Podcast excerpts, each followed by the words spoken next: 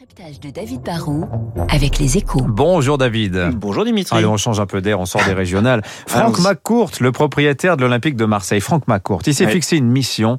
Il veut sauver Internet. Ah, alors ça peut paraître fou, hein, mais le supporter du PSG que je, je suis vous dirait que venant de la part d'un homme qui a cru qu'il pouvait refaire de l'OM une grande équipe, tout est possible. En fait, Franck Marcoux trouve qu'on a basculé dans un capitalisme digital de surveillance, que Google et Facebook sont trop forts, qui font semblant de nous donner des services gratuits, mais en fait, ils captent nos données personnelles. Nous avons perdu le rapport de force et donc il faut le modifier. C'est ça son objectif. Vous pouvez pas vous empêcher de dire du mal de l'OM, c'est triste.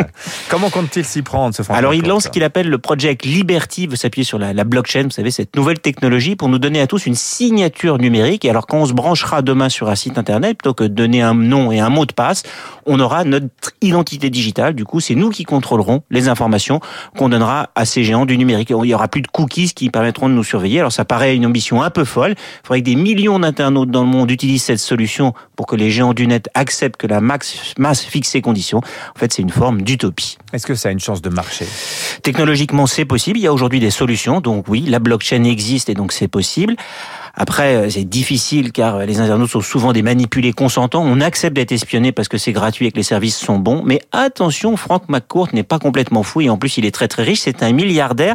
Et là, il fait pas les choses à moitié hein, puisqu'il va mettre quand même 100 millions de son argent personnel dans cette initiative. Il va créer une fondation. Il s'associe en France avec Sciences Po et euh, aux États-Unis avec l'université Georgetown de, de, de Washington pour mobiliser les énergies et faire avancer cette solution.